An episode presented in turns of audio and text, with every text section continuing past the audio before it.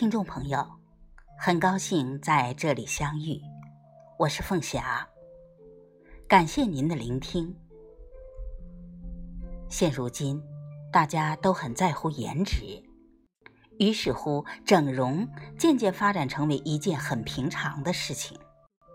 拉个双眼皮，垫个高鼻梁，照着标准的美人样子去整，可是结果却不尽人意。毕竟，这种不自然的人为的美还是缺少灵性的。汪老先生曾说：“美多少要包含一点偶然，这种美才是自然的、难得的。”下面和大家一起分享汪曾祺的作品《美多少要包含一点偶然》，摘自。一定要爱着点什么。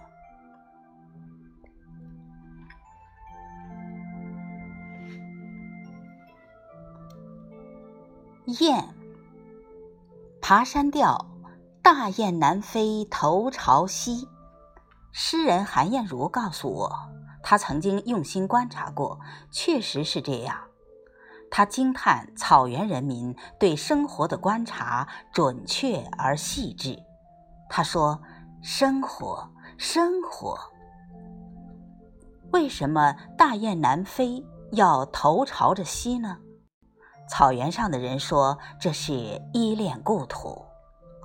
爬山调是用这样的意思做比喻和起头的。大雁南飞头朝西。河北民歌：八月十五雁开门。”孤雁头上带霜来，孤雁头上带霜来，这写的多美呀！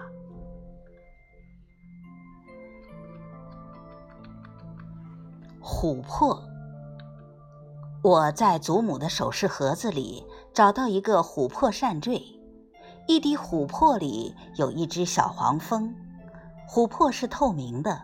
从外面可以清清楚楚地看到黄蜂，触须、翅膀、腿脚清清楚楚，形态如生，好像它还活着。祖母说，黄蜂正在飞动，一滴松脂滴下来，恰巧把它裹住。松脂埋在地下好多年，就成了琥珀。祖母告诉我，这样的琥珀并非罕见，值不了多少钱。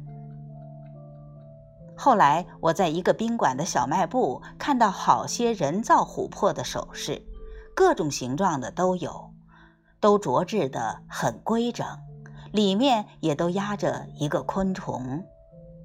有一个项链上的淡黄色的琥珀片里，竟压着一只蜻蜓。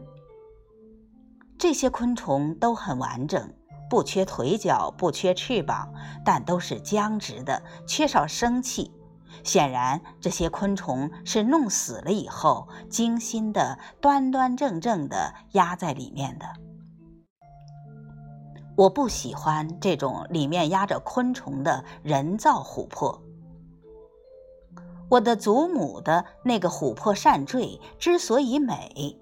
是因为它是偶然形成的，美多少要包含一点偶然。螃蟹，螃蟹的样子很怪。《梦溪笔谈》载，关中人不食螃蟹，有人收得一只干蟹，有人家患了疟疾，就借去挂在门上。中国过去相信生疟疾是由于疟鬼作祟，门上挂了一只螃蟹，疟鬼不知道这是什么玩意儿，就不敢进门了。沈括说：“不但人不食，鬼亦不食也。不但人不食，鬼亦不食也。”这说的很幽默。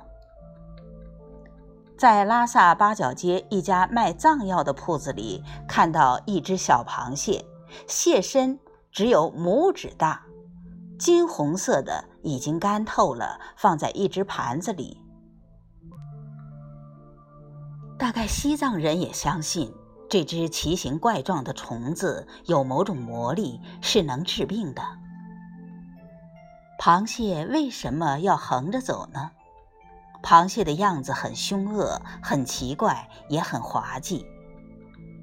凶恶和滑稽往往近似。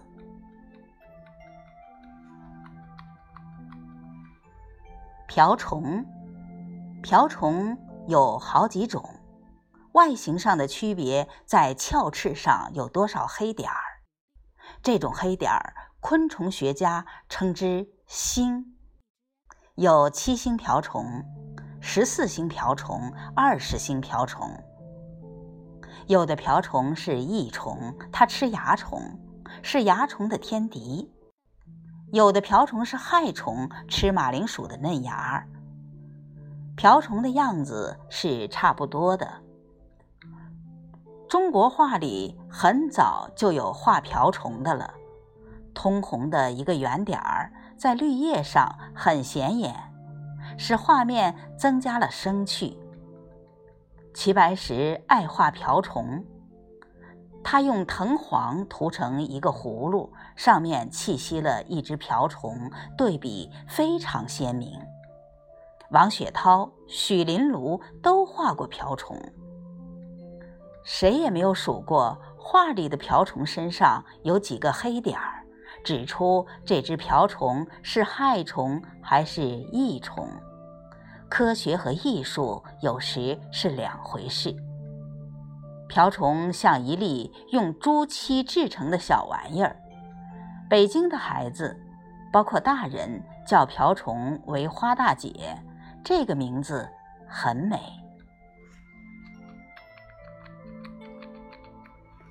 啄木鸟，啄木鸟追逐着雌鸟，红胸脯发出无声的喊叫，它们一翅飞出树林，落在湖边的树梢。不知从哪里钻出一个孩子，一声大叫，啄木鸟吃了一惊，它身边已经没有雌鸟。不一会儿，树林里传出啄木的声音，他已经忘了刚才的烦恼。